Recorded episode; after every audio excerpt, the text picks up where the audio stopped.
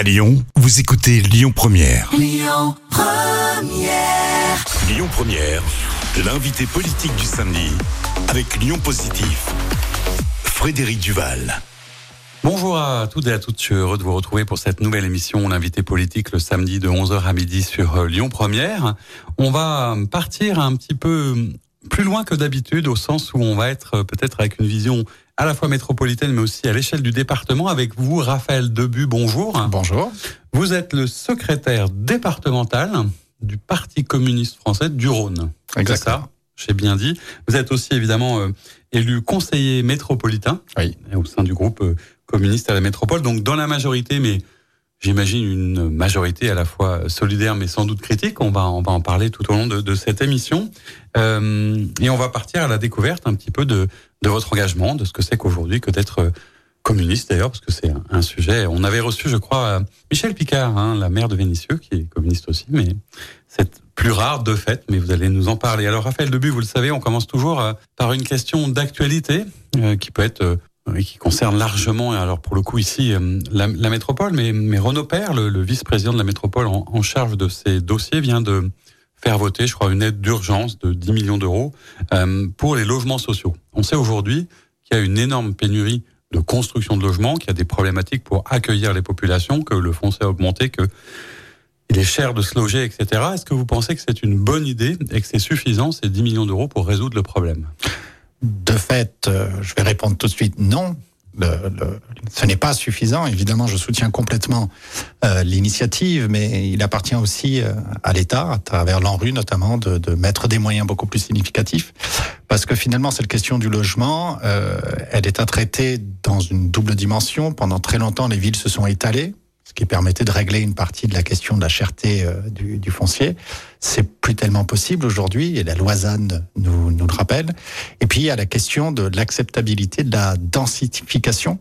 Oui, parce qu'on construit, euh, on construit en, en étage, étage. Construit, puisqu'on peut plus Comme à l'époque d'ailleurs, euh, horizontalement. Dans le vieux Lyon, on voit bien les étapes successives, mais et de fait, euh, c'est la partie centrale de l'agglomération, Lyon et Villeurbanne, qui ont accueilli euh, l'essentiel de l'augmentation euh, de la population de Lyon euh, ces, ces, dix dernières années.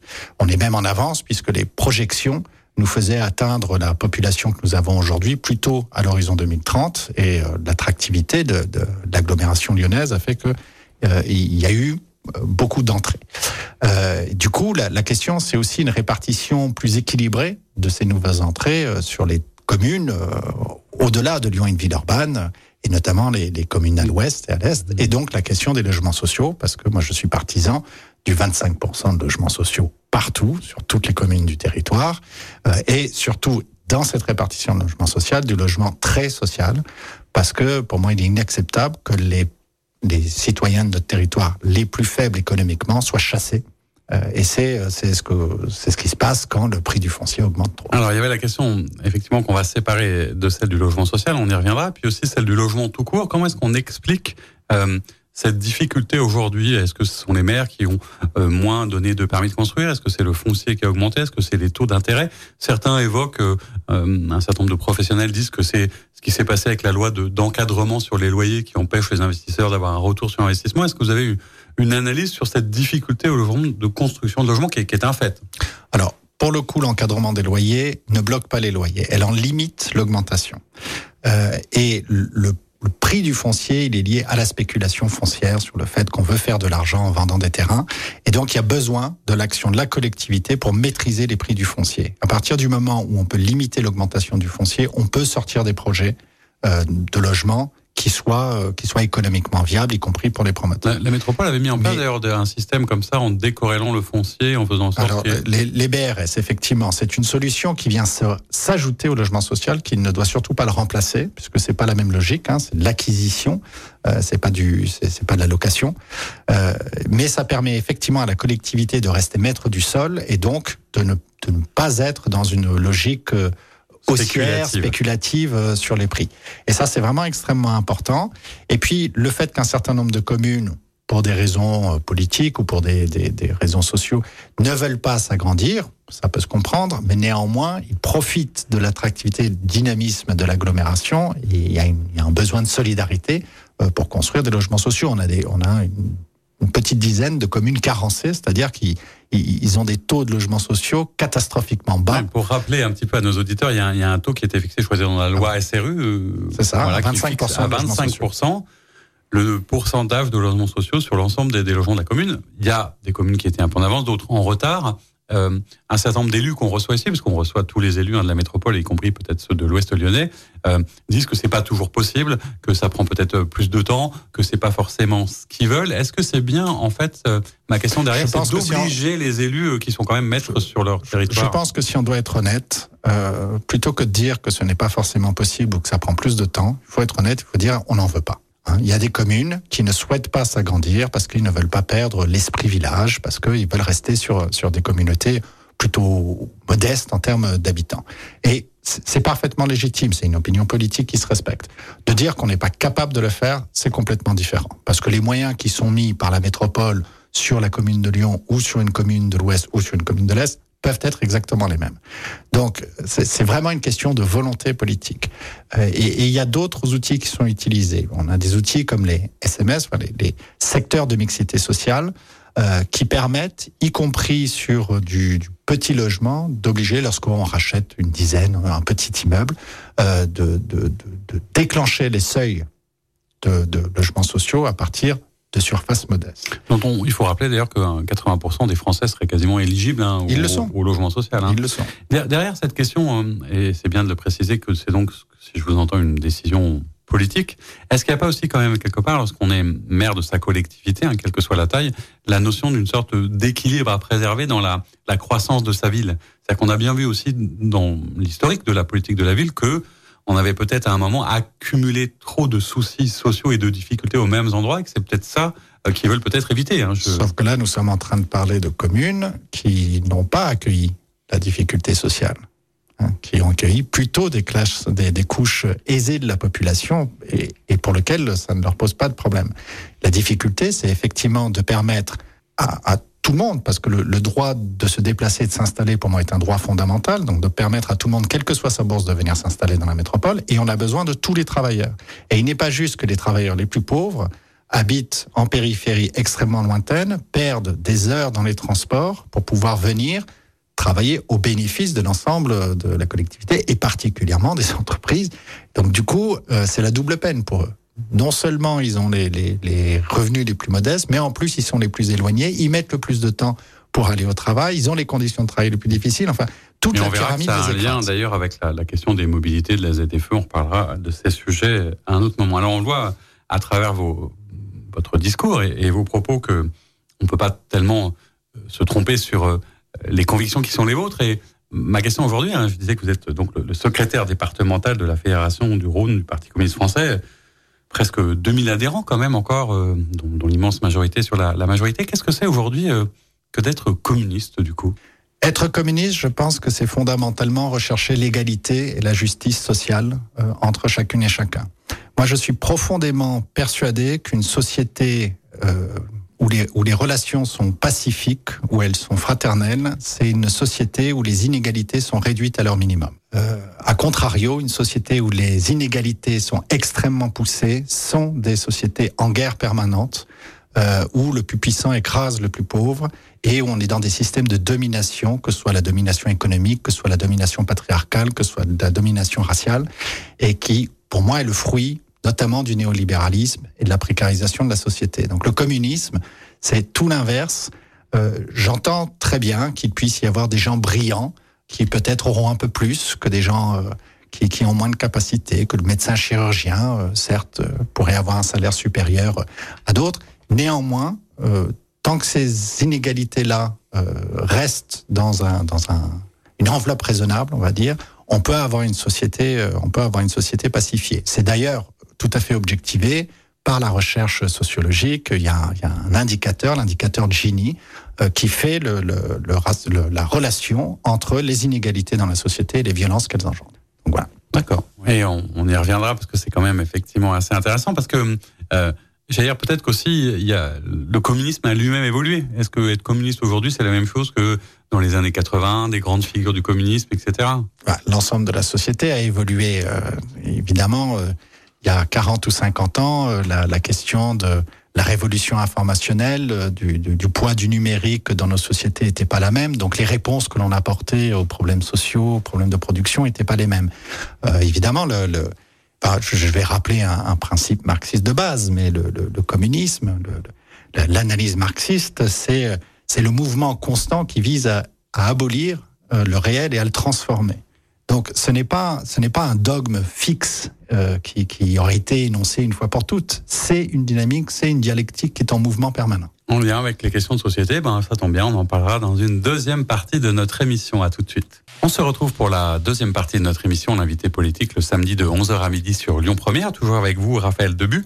Je rappelle que vous êtes le secrétaire départemental de la Fédération du Rhône du Parti communiste français, par ailleurs conseiller métropolitain. Avant euh, la coupure, on parlait de, de ce que c'est que d'être euh, communiste aujourd'hui. Vous parliez euh, d'égalité, de justice sociale, vous parliez euh, du faible, du fort, enfin tout, tout ce qu'on comprend et ce qu'on entend, etc.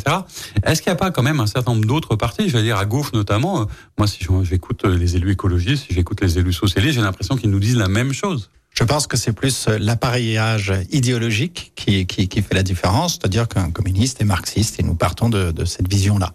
Euh, et c'est-à-dire que je pense profondément qu'une société plus juste, plus égalitaire ne peut pas être construite dans un monde capitaliste, parce que le capitalisme, c'est une pyramide, elle est, elle est co-substantiellement inégalitaire, c'est son essence même, puisque d'une part, il faut accumuler les, les capitaux, les, la, la richesse aux mains d'un très petit nombre, et pour ce faire, il faut exploiter un très grand nombre. Donc, par définition, le capitalisme est inégalitaire. Et évidemment, comme je veux une autre société, il faut changer la matrice même dans laquelle euh, nous ça, vivons. Ça suffit pas, oui. C'est un peu peut-être ce qu'on a aussi reproché à un certain nombre de partis de gauche, d'être devenus un peu sociodémocrates et d'accepter le modèle tel qu'il était. Lors de, de la dernière présidentielle et même encore aujourd'hui, euh, on a vu, alors peut-être que ça tient à la personnalité de, du leader national, Fabien Roussel, comme si euh, le communiste revenait un petit peu en, odeur de sainteté, si j'ose dire, ou avait l'air un peu plus moderne, un peu plus acceptable. Comment est-ce que vous expliquez Est-ce que c'est parce que justement il y a eu une dégradation, une précarisation de la population, un clivage de plus en plus fort, qu'on réentend peut-être plus facilement cette euh, petite musique? Il doit y avoir un peu de ça, effectivement, puisque les, les analyses que, nous pouvons faire se, se, vérifient sur le terrain, effectivement. Et que depuis euh, pas mal d'années maintenant, il y a des fortes attaques sur la sécurité sociale, qui reste encore un des trésors les plus chéris des Français. C'est quand même, euh, dans l'esprit et dans sa réalisation, une œuvre communiste. Hein, c'est quand même Ambroise Croizat, c'est les ministres communistes qui l'ont mis en place à, au sortir de la guerre sur une logique qui visait à préserver du marché un certain nombre de secteurs, et notamment le secteur de la, protection sociale. Et aujourd'hui, je dis que c'est attaqué, c'est redécouvert. Et donc, quand c'est redécouvert, on réinterroge pourquoi est-ce qu'on l'a fait et sur quelle base de pensée, sur quelle philosophie elles ont été construites. Et ça permet, effectivement, ça nous permet à nous communistes de, de pouvoir être mieux entendus, puisque on, on voilà, on a attiré l'attention sur sur ces sujets-là. Et puis je pense que la précarisation euh, assez générale de, de, la société, mais de la jeunesse en particulier, fait qu'ils cherchent d'autres voies, euh, en se rendant bien compte qu'il y a des impasses que le néolibéralisme ne résout rien, que de fait ça devait apporter la paix et la démocratie dans le monde, c'est plutôt la guerre que ça engendre, et que donc du coup ils, cherchent d'autres voies. L'écologie est une voie qui est recherchée, euh, mais euh, parfois aussi malheureusement mais, peut-être les extrêmes hein, dans une certaine mesure, y compris sûr, dans l'extrême droite. Mais, quand mais, on regarde le vote jeune, y, y, compris y compris effectivement un repli nationaliste, on va chercher d'autres voies, mais le, le, le, communisme en est une. Et effectivement, si je regarde ne serait-ce que les adhésions que nous faisons au Parti communiste, c'est majoritairement des gens de moins de 30 ans euh, et qui viennent après avoir fait un cheminement personnel, qui ne sont plus forcément euh, les fils et petits-fils de communistes euh, comme ça pouvait se faire. C'était plutôt votre cas. Vous êtes issu d'une famille communiste, c'est ça? Ouais, Tout à fait. D'accord. Alors, est-ce que la question aussi, j'allais dire la, la, question du travail, qui est, je suis pas un expert, mais qui est quand même assez centrale hein, dans le marxisme, pour le moins, vous a pas peut-être aidé hein, toute cette question, tous ces débats sur le rapport au travail, sur le changement de regard sur le travail, sur les retraites évidemment? Est-ce que vous avez alors à la fois au niveau national, mais peut-être localement, une, une, approche du coup un peu différente. Est-ce que ça corrobore ou est-ce que ça va dans le sens de ce que vous défendez?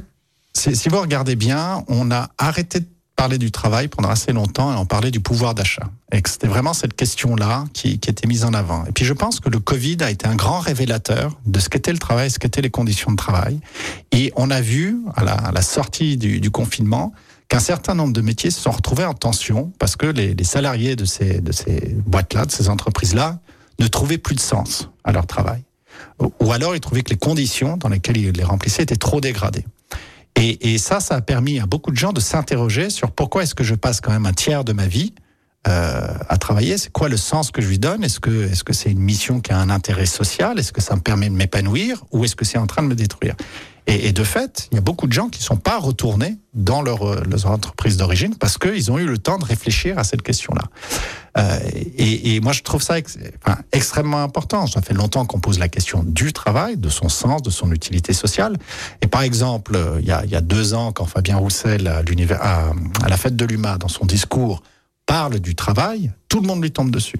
Et ça devient le sujet euh, principal et majeur au moment euh, de la, de, des mobilisations contre la réforme des retraites.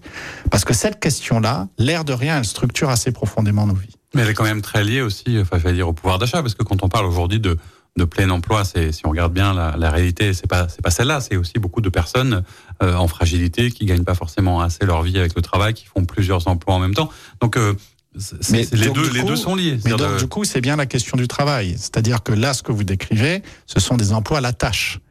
C'est pas un travail qui permet de faire sens. Et puis surtout, c'est une organisation collective du travail qui la découpe jusqu'à jusqu'au dernier degré possible et qui fait que non seulement le travail n'a plus de sens, mais évidemment, il est excessivement mal payé.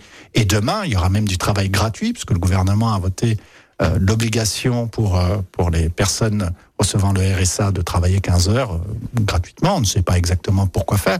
Mais donc, du coup, il y a une dégradation euh, du, du travail. C'est pas complètement, c'est pas sorti de nulle part. Le patronat parle de charges quand il parle de leurs salariés.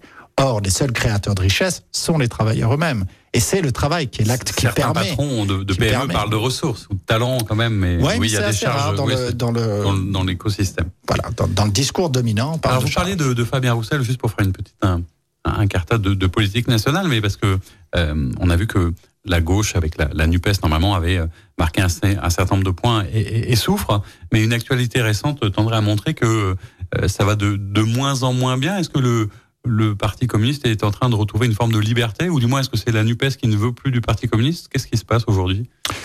Je pense qu'on n'a pas forcément la même, la même appréciation de ce qu'est la NUPES. C'était une alliance électorale au moment des élections législatives qui a été utile effectivement pour, pour euh, gagner un certain nombre de sièges, pas suffisante toutefois pour prendre le pouvoir, c'est quand même la, la, première remarque.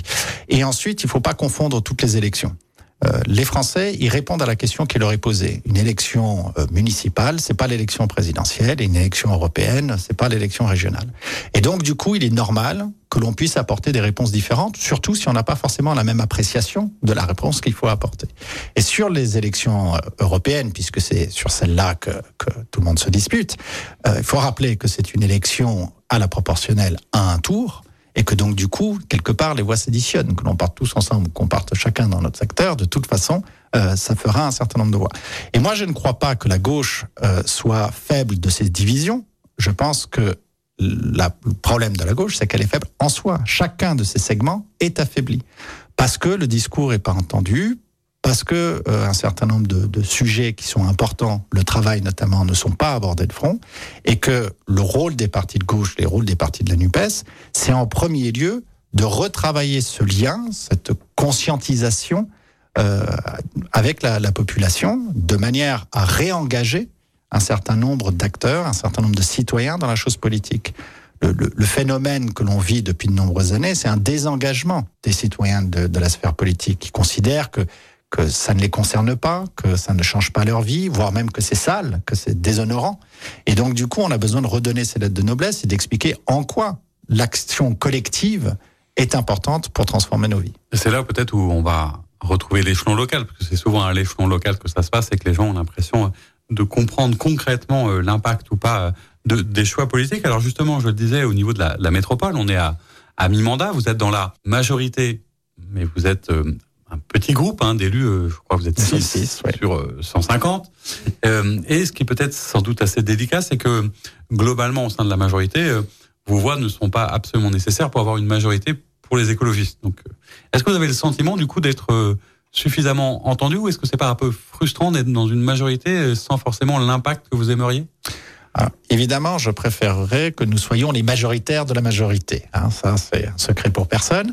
Euh, néanmoins, je ne vais pas non plus, euh, je vais pas euh, balancer le bébé avec l'eau du bain. Le fait d'être dans la majorité, ça permet très concrètement de faire avancer des dossiers. Nous avions dernier dernier conseil de la métropole un avis apporté sur le sur le plan de santé départemental et euh, c'est à la suite de nos discussions avec nos partenaires dans la majorité qu'il a pu évoluer dans le sens euh, que nous nous souhaitions. Vous avez un pouvoir d'infléchissement, vous êtes bah, entendu quand même. Nous sommes malgré tout dans le débat, ce qui est, ce qui est logique. Alors après, le, rapport de force entre les différentes composantes fait que nous pesons ce que nous pesons. Hein. Mais néanmoins, euh, on, on, on, ne s'adresse pas à un mur. Hein. Il, y a quand même, il y a quand même des choses qui avancent. Et c'est normal que dans une majorité, il puisse y, avoir des, des débats.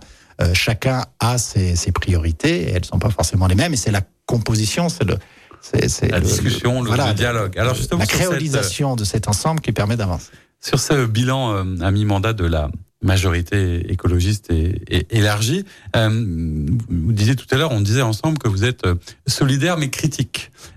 Qu'est-ce que vous pensez de ce, ce, ce bilan? Est-ce qu'on est allé assez vite, assez loin? Est-ce qu'on aurait pu faire mieux? Qu'est-ce que vous auriez fait autrement Qu'est-ce que vous avez réussi aussi peut-être collectivement et qu'est-ce que vous souhaiteriez peut-être accélérer aujourd'hui?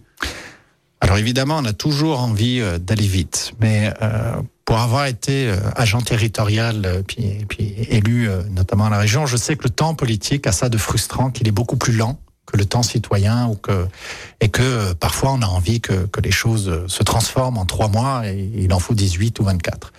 Euh, ça, c'est quelque chose qui est toujours assez compliqué, y compris dans les discussions que j'ai avec mes voisins, avec, euh, avec les gens que je croise dans mon quartier. Ils comprennent pas pourquoi ça prend autant de temps.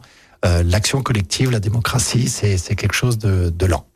D'autant que euh, peut-être la majorité qui venait d'arriver a pris peut-être un peu plus de temps pour se mettre en place dans un contexte de Covid au, passant. ça, la réalité, c'est que les six premiers mois d'un mandat, vous êtes en train de finir ce qui a été lancé, les chantiers qui ont été lancés par, euh, par vos prédécesseurs. Ensuite, vous avez effectivement besoin de prendre vos marques. Euh, et puis, il y avait un certain nombre d'affichages politiques qui étaient très attendus, et notamment sur le plan de l'écologie, qui sont importantes, mais qui, à mon sens, doivent s'équilibrer avec une offre sociale beaucoup, beaucoup plus forte. On parlera du coup d'un peu de ces sujets d'écologie et de transition dans la troisième partie, mais sur, sur la partie sociale, justement. Sur, la partie sociale, euh, la question du logement dont on parlait est pour moi un des, enfin, une des plus grosses priorités. Alors, on n'a pas eu de chance parce qu'on a eu un petit Covid au milieu, et puis euh, ça, ça, ça renchérit les prix des matériaux, ça ralentit les chantiers, et donc du coup, on a pris un retard assez important dans le dans la création de logements euh, de, de logements neufs. Ça, c'est probablement mon, mon, regret, qui est, qui est pas uniquement du fait de, de notre majorité. Euh, et on a besoin d'accentuer, je pense, dans la seconde partie du mandat, la priorité doit être la question sociale et la réduction des inégalités. Sur, ces questions, d'ailleurs, qui, qui, feront le lien sans doute avec les questions de, de transition écologique, euh, vous l'évoquiez quand on parlait un petit peu du, du développement de la métropole et de ce modèle. Il y a aussi évidemment la la question est l'enjeu des mobilités, c'est-à-dire l'accès à la métropole. Et pendant un moment, on en parle moins maintenant, et pourtant c'est toujours en cours. Il y avait cette question de, de, la ZFE, hein, cette fameuse zone à faible émission qui allait, en gros, empêcher un certain nombre de personnes avec leur véhicule d'accéder dans la métropole. Certains parlaient de, de zones de forte exclusion. Est-ce que c'est votre cas? Et qu'est-ce qu'on peut faire pour limiter ça? Alors, je, je pense qu'on peut pas traiter de la question de la ZFE en l'isolant complètement de la question de la mobilité en général, mais du transport collectif plus particulièrement, que ce soit à l'intérieur de la ville avec les TCL ou que ce soit la question euh, d'un RER e à la lyonnaise. Euh, ce qui fait qu'il faut articuler euh, la ZFE avec des solutions qui permettent à celles et à ceux qui habitent à l'extérieur de la métropole, mais qui travaillent à l'intérieur de la métropole, de pouvoir y accéder dans des conditions satisfaisantes. On sait que euh, les habitudes sont difficiles à changer et qu'en termes de report euh, modal, vous changerez votre, votre mode de transport suivant le temps qu'il vous faut pour aller du point A au point B. Si la voiture vous permet de faire le trajet en 10 minutes et que les autres modes c'est 20-30, vous ne changerez pas. Donc, on a un intérêt et on a un besoin vital de faire monter en puissance nos transports collectifs et pas qu'au centre-ville. Lyon, Villeurbanne sont relativement bien desservis. En dehors d'horaires extrêmes très tôt le matin et très tard le soir, c'est relativement satisfaisant. Par contre, sur le reste de l'agglomération, c'est beaucoup plus compliqué. Et puis, il y a un certain nombre de, trajets, quand vous venez de, de Vèze, chez moi par exemple, et que vous voulez aller sur la zone industrielle de Rieux, euh, vous essayez de faire ça en TCL, c'est quand même extrêmement compliqué. Pourtant, il y a, moi je connais euh, des, des, des, mères célibataires qui travaillent très tôt le matin, qui habitent à la Duchère et qui vont travailler dans cette zone-là Euh, donc du coup, n'ont pas d'autre choix véritablement que de prendre leur voiture. Tant qu'on trouve pas ces solutions-là, on a le risque de venir pénaliser une population qui est déjà socialement défavorisée, qui est déjà pénalisée à bien des égards. Et donc du coup, et c'est pour ça que je pense que le social est très important, il faut qu'on travaille vraiment cette réponse, il faut que la solution arrive en même temps, voire avant la contrainte. Sinon, on va créer de la frustration et surtout, on va créer de l'exclusion. Et bien, on va poursuivre cette discussion en liant mobilité et transition écologique dans une troisième partie de notre émission. À tout de suite. On se retrouve pour la troisième partie de notre émission L'invité politique le samedi de 11h à midi sur Lyon Première. Toujours avec vous, Raphaël Debu, vous êtes le secrétaire départemental de la Fédération du Rhône du Parti communiste français. Ça fait long sur une carte de visite. Hein. Par ailleurs, conseiller métropolitain, on parlait de ces sujets de, justice sociale en les liant aux questions de, la transition et de l'écologie. Et justement, ça tombe bien, c'est un peu le sujet de, de cette troisième partie d'émission, hein, cette saison, euh, pour essayer de comprendre un peu ces enjeux de la transition. On a l'impression aussi, peut-être, euh, mais que je me trompe, on parlait beaucoup de la majorité écologiste. On était en train de se dire, tiens, est-ce qu'ils ont réussi un certain nombre de choses? On parlait juste avant, euh, notamment de, de, la ZFE. Est-ce que, par exemple, sur, sur la question des mobilités, sur, sur les voies lyonnaises, sur les vélos, ce qui se passe en ce moment, vous êtes plutôt pour, euh, favorable, ça semble logique il n'y a pas de raison de s'y opposer. Tout ce qui va dans le, dans le sens d'une décarbonation de l'économie est bon à prendre. Euh, dans son dernier euh, rapport pour les décideurs, le, GIEC énonçait trois pistes qui permettraient d'amoindrir un petit peu l'impact humain sur, sur le réchauffement climatique, la sobriété, l'efficacité, l'électrification. Euh, l'efficacité, c'est par exemple la rénovation thermique des bâtiments, qui est un chantier qui est à la métropole, nous prenons un bras-le-corps, mais on aurait besoin de beaucoup plus de moyens et des moyens de l'État, parce qu'au rythme où on va, il faudrait 40 ans pour, pour arriver aux objectifs. La question de l'électrification fait débat entre nous et d'autres formations politiques, puisque euh, c'est l'électrification euh, bas carbone, donc c'est un mix renouvelable nucléaire, évidemment, que nous défendons, et, et je ne vois pas trop comment on peut espérer pouvoir passer toute l'économie euh, en, en enfin, l'électrifier euh, si, si, on n'utilise pas cette ressource-là. Parce que l'urgence, c'est quand même de sortir euh, évidemment du, du pétrole et du gaz. Euh, et puis après, il y a la question de la sobriété. La sobriété, c'est un terme qui est beaucoup utilisé euh, et qui est l'acte le, l'acte volontaire de tout un chacun de modifier ses habitudes de consommation, de déplacement, de travail, etc. Sauf que ça ne peut marcher, ça ne peut marcher que si on réduit les inégalités sociales. Vous ne pouvez pas demander à quelqu'un qui est dans la précarité ou qui est dans la pauvreté de faire des efforts, alors qu'en face de lui, il a des démonstrations de richesse, d'opulence euh, qui s'étalent tous les jours. Lorsque vous êtes à un arrêt de bus, quand vous a demandé de faire attention, etc., ou même sur votre vélo, et que vous faites doubler par un SUV de 2 tonnes 5, euh, vous pouvez honnêtement pas espérer que les gens vont adhérer comme ça à ce, à ce, à, on, regarde sur les émissions de gaz à effet de serre, en fait, il y, a un lien très très clair entre la, richesse, la consommation et euh, l'émission. Et donc, ça veut dire que pour pouvoir réussir la transition environnementale, il faut une réduction majeure des inégalités sociales. Et il ne pourra pas y avoir de transition sociale sans justice sociale.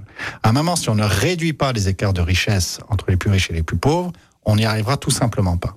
Et donc c'est pour ça que dans l'écologie, euh, il faut que la dimension sociale soit centrale. Sans quoi, effectivement, on va faire des mesures euh, qui vont correspondre à certaines couches de la population, euh, les, les, les, couches moyennes, les couches aisées, qui vont avoir les moyens, effectivement, de changer leurs actes de consommation parce que le porte-monnaie suit, et on va laisser de côté tous les autres, avec le double défaut que d'une part, euh, ils participeront pas à l'effort, et d'autre part qu'on va les pointer du doigt en disant que ce sont des mauvais citoyens parce que euh, effectivement ils continuent de polluer. Euh, et on va créer cette fracture là. Et c'est absolument ça qu'il faut éviter. Il faut il faut pouvoir embarquer l'ensemble, euh, mais pas de manière contrainte. Ça c'est vraiment parce qu'il y a, il y a, il y a plusieurs éléments dans ce que vous dites. Alors moi si j'entends bien, vous parlez tout à l'heure donc du fait que vous soyez dans, dans, la majorité, avec évidemment une dimension sociale dans, dans vos projets, dans vos actions. On a l'impression que les écologistes par définition ils ont une un, prisme plus écologique. Donc les deux devraient aller de pair. Comment ça se fait que ça ne, ça ne matche pas forcément si facilement? Est-ce qu'il faut un rééquilibrage? Est-ce qu'on est allé trop loin dans l'écologie, pas assez dans le social? Mais sur, sur ce bilan, comment est-ce qu'on trouve un équilibre qui semblerait logique? Il faut pouvoir marcher sur deux pieds. Ça demande effectivement un équilibre entre, le, entre les deux dimensions de ce travail-là. Alors évidemment, les, les rapports de force politique fait que le, maire et le président de la métropole sont des élus écologistes et que c'est leur priorité. Et c'est, je veux dire, c'est normal. C'était dans leur, c'était dans leur programme politique. Euh, moi, je pense que la seconde partie du mandat doit être consacrée beaucoup plus euh, aux projets sociaux, à la réduction de ces inégalités. Quand on, regarde d'ailleurs ces, ces, questions, et peut-être que ça explique aussi un peu la, difficulté de l'acceptabilité, on a beaucoup accusé la, majorité ELLV en place de, faire une sorte de ce qu'on appelle d'écologie punitive. Est-ce que vous comprenez, vous entendez Est-ce qu'il y a peut-être une autre manière si on veut accélérer? Quand, on a des élus élevés, ils nous disent faut faut aller vite, euh, c'est pas forcément simple, il faut avancer. Les autres nous disent bah, ça va trop vite, on est puni. Comment on trouve le subtil équilibre entre les deux alors? Ah, c'est tout le débat démocratique, c'est la construction collective, mais on peut pas prendre la décision uniquement d'en haut, ça c'est clair. Euh, C'est-à-dire à un moment, si c'est pas accepté par la population, si c'est pas euh, expliqué, si c'est pas co-construit, euh, ça fonctionnera pas. On, on, a une difficulté malgré tout là-dessus, c'est que l'implication citoyenne euh, est quand même compliquée à construire parce que très généralement, on se mobilise lorsque euh, une mesure vient nous heurter directement, parce que ça transforme notre habitat immédiat, parce que ça impacte notre porte-monnaie, parce habitudes. que ça modifie nos habitudes, voilà, et que donc du coup, euh, c'est c'est typiquement le sujet du tram. Tout le monde en veut un, mais pas dans sa rue. Euh, donc ça, ça, prend du temps. C'est le paradoxe, c'est que construire la bonne réponse politique signifie impliquer le plus de monde possible et prendre le temps de cette construction-là. Dans le même temps, si vous lisez les rapports du GIEC, vous vous rendez compte que du temps, on n'en a pas énormément et a un moment, il faut Bon, peut-être qu'il faut brusquer, brusquer un petit peu les choses. Sur, sur le transport collectif, par exemple, il y, a, y, a, un sujet qui est majeur et qui doit être, qui doit être déverrouillé très vite, c'est la question des, des recettes. Euh, il y a un certain nombre de taxes qui existent dans la région parisienne, des taxes sur les surfaces euh, de parkings commerciaux, les surfaces de bureaux, euh, qui permettent de financer notamment le Grand Paris Express, mais ces dispositions-là n'existent pas pour le reste du pays. Moi, je suis demandeur que la loi qui s'applique dans la région parisienne puisse s'appliquer chez nous. Tout comme le plafond du versement mobilité, c'est-à-dire la part que les employeurs donnent pour financer les transports collectifs, il est un point supérieur dans la région parisienne que chez nous. Pourquoi? Pourquoi est-ce que les Parisiens auraient droit à un financement J'ai entendu il n'y a pas longtemps Laurent Vanquier, on va, on va y revenir, ça me fait un lien. J'avais l'impression qu'il disait ça un petit peu, qu'il n'y avait pas de raison que euh, l'argent parte à Paris et revienne pas dans sa région et profite en Alors, fait. Là, pour le coup, c'est de l'argent qui est produit par les Parisiens et qui est consommé par les Parisiens. Moi, ce que je veux, c'est que l'argent qui est produit par les entreprises métropolitaines serve à développer euh, notre département. Et Vauquier est quelqu'un de qui est assez habile dans, dans ses argumentaires, mais qui est d'une duplicité euh, crasse, parce que de fait, euh, l'argent de la métropole, c'est avant tout de la dotation d'État, c'est avant tout des, des, politiques obligatoires, et de fait, euh, ça lui convient assez bien. Il oh, fait relativement peu pour le développement, pour le vrai développement du territoire. L'exemple du RER à la lyonnaise qui, qui nous avait promis, euh, sur lequel il allait travailler avec la métropole, il est au point mort, non pas parce que techniquement ce serait difficile à faire, mais parce que il ne veut rien avoir à faire avec nous, la gauche et les écologistes, et donc du coup, qui met un frein total à, à tout projet euh, sur notre région métropolitaine. On a entendu parler pas mal de lui, d'ailleurs je fais une petite insiste qui est un tout petit peu technique, mais qui en fait a un lien quand même euh, important avec ces questions de transition écologique, de sobriété, etc. Il s'est exprimé il y a peu de temps sur le, ZAN, zéro artificialisation nette des sols, qui dit en gros qu'il faut un peu geler les projets pour faire attention aux fonciers, préserver l'agriculture, etc. Et il a émis euh, l'hypothèse, et un peu plus que l'hypothèse, de, de, de, sortir la région de ce dispositif, sous-entendu sous que c'est pour lui une manière de protéger les agricultures, la ruralité, etc. Vous qui couvrez un peu cette zone départementale, parce qu'on souvent on parle de la métropole, mais ailleurs, est-ce que ça vous semble possible, intéressant, euh, cohérent alors, c'est complètement démagogique parce que d'une part, c'est la loi, elle s'appliquera partout et, et, et, en plus, c'est pas tellement dans, dans les compétences régionales. Par ailleurs, la difficulté qu'ont un grand nombre de nos agriculteurs, euh, c'est pas tant l'accès à des terres, c'est la reprise de leurs exploitations. Beaucoup d'agriculteurs, en arrivant à la retraite, ne retrouvent pas, ne trouvent pas euh, de, de, repreneurs pour leur ferme. Il y en a un certain nombre d'ailleurs sur la métropole, y compris encore. Hein, de, de oui, et puis dans le département, moi j'en connais personnellement quelques-uns qui sont un peu inquiets parce qu'effectivement, dans 5, 5, 7, 8 ans, euh, ils souhaitent pouvoir enfin euh, prendre leur retraite, euh, qui va être modeste évidemment, hein, vu les réformes qu'on a eues, mais, mais ils ne trouvent personne pour, pour reprendre pour reprendre leur exploitation. Et la, difficulté, elle est là, l'accompagnement, il est là. C'est pas tant dans, la constructibilité ou dans, ces aspects-là. Et par ailleurs, euh, il faut qu'on se pose les bonnes questions. Est-ce qu'on a besoin de continuer de s'étaler? On, mange quand même l'équivalent d'un département français tous les dix ans. Donc, euh, ça veut dire que, que dans 100 ans, bah, la France entière sera urbanisée. Donc, y compris pour la préservation de l'agriculture, il faut préserver ces terres agricoles-là. Et donc, du coup, il va falloir construire en hauteur et non plus à l'horizontale. On parlait tout à l'heure de, de, de l'impact euh, du politique, hein, de, de, ce que ça peut faire concrètement dans, dans des décisions. Euh, est-ce que vous avez l'impression que, que c'est bien localement que ça se passe cette défense de, l'écologie là? On entendait effectivement les élus, que ce soit de la mairie de Lyon, de la métropole, sur la végétalisation, euh, la nature en ville, tous ces sujets, etc. Et euh, est-ce que vous pensez que c'est à ce niveau qu'on peut agir et que ça c'est suffisant pour faire avancer les choses? Alors, il y a deux niveaux. Euh, par exemple, sur, sur, euh, sur la question locale, euh, un PLUH, un plan local d'urbanisme, ça détermine la fonction d'une parcelle. Donc, ça dit déjà si on peut construire dessus ou pas et quel type de construction. Est-ce que c'est de, de l'économie, du commerce, de l'habitat, de l'habitat social, etc. Donc ça, ça a un effet concret, c'est-à-dire que l'immeuble qui sort de terre, euh, c'est lié à ce document d'urbanisme. Donc indéniablement, les élus locaux ont un, ont un impact. Ça, ça paraît peut-être un peu technique, mais c'est très très concret. Par ailleurs, le sujet politique, et là où je pense que le Parti communiste notamment a une parole à porter, c'est que plus du tiers du budget de l'État est des sommes colossales sont, sont entièrement à la main de l'économie, sans contrepartie, hein, entre les, les, les, niches fiscales, les aides directes et indirectes, le CICE, etc. Euh, bon, la collectivité soutient ces entreprises qui, elles, n'ont quasiment pas d'engagement à rendre en contrepartie. Et que si il faut vraiment conquérir des nouveaux droits, c'est de démocratiser le monde de l'entreprise et de faire en sorte que les salariés de ces entreprises aient leur mot à dire dans les décisions. Parce qu'on ne peut pas vivre dans une véritable démocratie tant qu'elle se limite à la question de la cité et qu'elle ne s'intéresse pas, ou qu'elle ne peut pas s'intéresser à la question de l'économie. Et donc, du coup, oui, le changement, il peut se faire localement, mais il doit aussi se faire nationalement parce que c'est pas nous localement à Lyon ou, euh, la métropole, ou, ou la métropole qui allons euh, pouvoir euh, régler ce rapport global. La matrice, c'est ce que vous évoquez. La matrice, c'est ça. Il y a un moment, le, chaque entreprise est une petite dictature, et euh, si on n'introduit pas de démocratie dedans, on ne pourra pas évoluer. En un mot, sur, pour finir sur, sur ces sujets qui sont inépuisables, est-ce que dans le rôle du politique, il n'y a pas aussi un peu de, de pédagogie parce qu'on on est quand même assez frappé, enfin moi je le suis en tout cas, entre euh, tous ceux qui s'affirment à la fois éco-anxieux et l'augmentation de tous ces climato-sceptiques. Comment est-ce qu'on fait pour faire comprendre qu'il y a un vrai enjeu, qu'on que c'est sérieux, que oui, c'est, comment est-ce que les gens se replient, comment, est-ce qu'on fait de la pédagogie là-dessus? Alors, l'école a évidemment une place centrale dans ce sujet-là. Le, le, fait que les cours de mathématiques, par exemple, les heures de mathématiques soient réduites au lycée est assez dramatique parce que pour pouvoir comprendre ces enjeux, il faut quand même avoir quelques notion de science, de science, ou en tout cas essayer d'en comprendre les ressorts.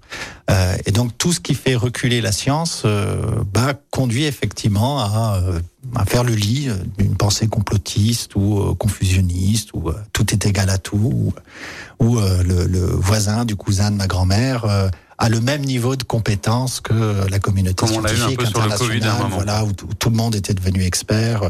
C'est un sport très français. Hein. On est expert en géopolitique et puis on est on est expert en tout. Euh, alors qu'il y a un moment, euh, si on veut résoudre ces ces questions-là, il faut un peu de rationalité. L'école euh, a, un, a, un, rôle à jouer là-dedans. Vu les assauts que subit l'école, c'est quand même mal parti avec le gouvernement qu'on a. Donc là, il y, a un, il y a un vrai chantier. Je, je, pense aussi que la promotion de la science, comme par exemple la semaine de la science, sont des choses assez importantes à mettre en œuvre parce qu'elles permettent à tout un chacun, y compris comme quand ça fait un peu un peu longtemps qu'on n'est plus allé à l'école, que ça, ça permet de remettre un petit peu les choses en, en, perspective, en perspective, et de comprendre les enjeux. Et puis je suppose qu'il y a aussi, parce que c'est une de, de vos passions, je crois, parce que samedi, demain c'est dimanche, souvent je, termine cette émission en, demandant ce qu'on fait quand on ne fait pas de la politique. Je sais que vous m'avez dit que vous êtes un, grand lecteur et du coup je, m'intéresse de plus en plus aux livres de chevet de mes invités et je voulais savoir ce que vous aviez en ce moment euh, sur votre chevet. Ben, en ce moment je lis Le Divisement du monde, qui est, euh, qui est le livre de Marco Polo. Euh, et je lis, euh, comme je fais souvent, je lis plusieurs livres en même temps et un, un, un ouvrage historique qui, qui, porte sur la question, enfin, sur l'histoire des steppes, l'histoire de, des grandes conquêtes mongoles. Donc, euh, j'ai le document historique d'un côté et puis euh, C'est lié à vos histoires de, à vos études d'histoire et de géographie. Est-ce que c'est aussi euh, peut-être un moyen de se dire que dans la lecture, on, on, ne quitte jamais vraiment euh, son domaine d'intervention, sa passion, et qu'il y a beaucoup à apprendre dans. Oui, c'est pas forcément je, des romans. Si vous faites, oui, faites je, aussi je, ça. Je suis aussi un, un, un, grand fan de romans policiers. Euh, Fred Garcia. Euh, euh, Fred Vargas, pardon. Pourquoi Garcia? Fred Vargas est une de, une de mes auteurs préférés. Euh, non, non, je, je, je m'évade à travers la lecture. Et puis, euh, bon, euh, la Biennale de la danse, c'est aussi le moment euh, d'aller voir des spectacles. J'en ai vu quelques-uns aussi. Euh, voilà, je, je, ne suis pas un ermite dans ma grotte, je, je sors aussi. Me voilà rassuré et D'ailleurs, on parlait littérature, on va parler aussi euh, musique, puisqu'on se quitte en musique, vous savez, c'est la tradition. Quel est le morceau que vous avez choisi? Bohemian Rhapsody. Alors évidemment, un grand, grand classique. Euh, est-ce que ça vous parle en particulier? Qu'est-ce que ça raconte comme histoire pour vous derrière et pourquoi ce choix? Moi, c'est l'extraordinaire énergie que ça dégage. C'est la, la, prestation artistique euh, complètement folle. Moi, à chaque fois que je l'écoute, j'ai envie de, de chanter aussi bien, mais c'est quand même un petit peu compliqué. De vous mettre en Marcel sur scène, voilà, voilà. Et, de mettre le son très très fort parce qu'effectivement ça apporte énormément d'énergie et de joie. C'est plus sur ce que ce que ça procure, ce que ça Tout raconte qu'une chanson. Vraiment la sensation que ça procure qui est eh bien, écoutez, merci. On va se quitter avec ça. Merci beaucoup d'être venu sur euh, avec plaisir notre plateau dans notre studio. C'était la première fois qu'on se rencontrait. C'était aussi intéressant, comme vous le savez, on le fait régulièrement, d'accueillir tout le monde et de découvrir toutes les sensibilités. Donc, euh, merci à vous. Et puis, quant à vous, je vous dis à très bientôt pour une nouvelle émission. Au revoir. Au revoir. C'était l'invité politique du samedi sur Lyon Première, en partenariat avec Lyon Positif, la plateforme inspirante des acteurs engagés dans la transition du territoire. Retrouvez tous les invités politiques en podcast sur lyonpremière.fr et lyonpositif.fr. Écoutez votre radio Lyon Première en direct sur l'application Lyon Première, lyonpremière.fr et bien sûr à Lyon sur 90.2 FM et en DAB+. Lyon Première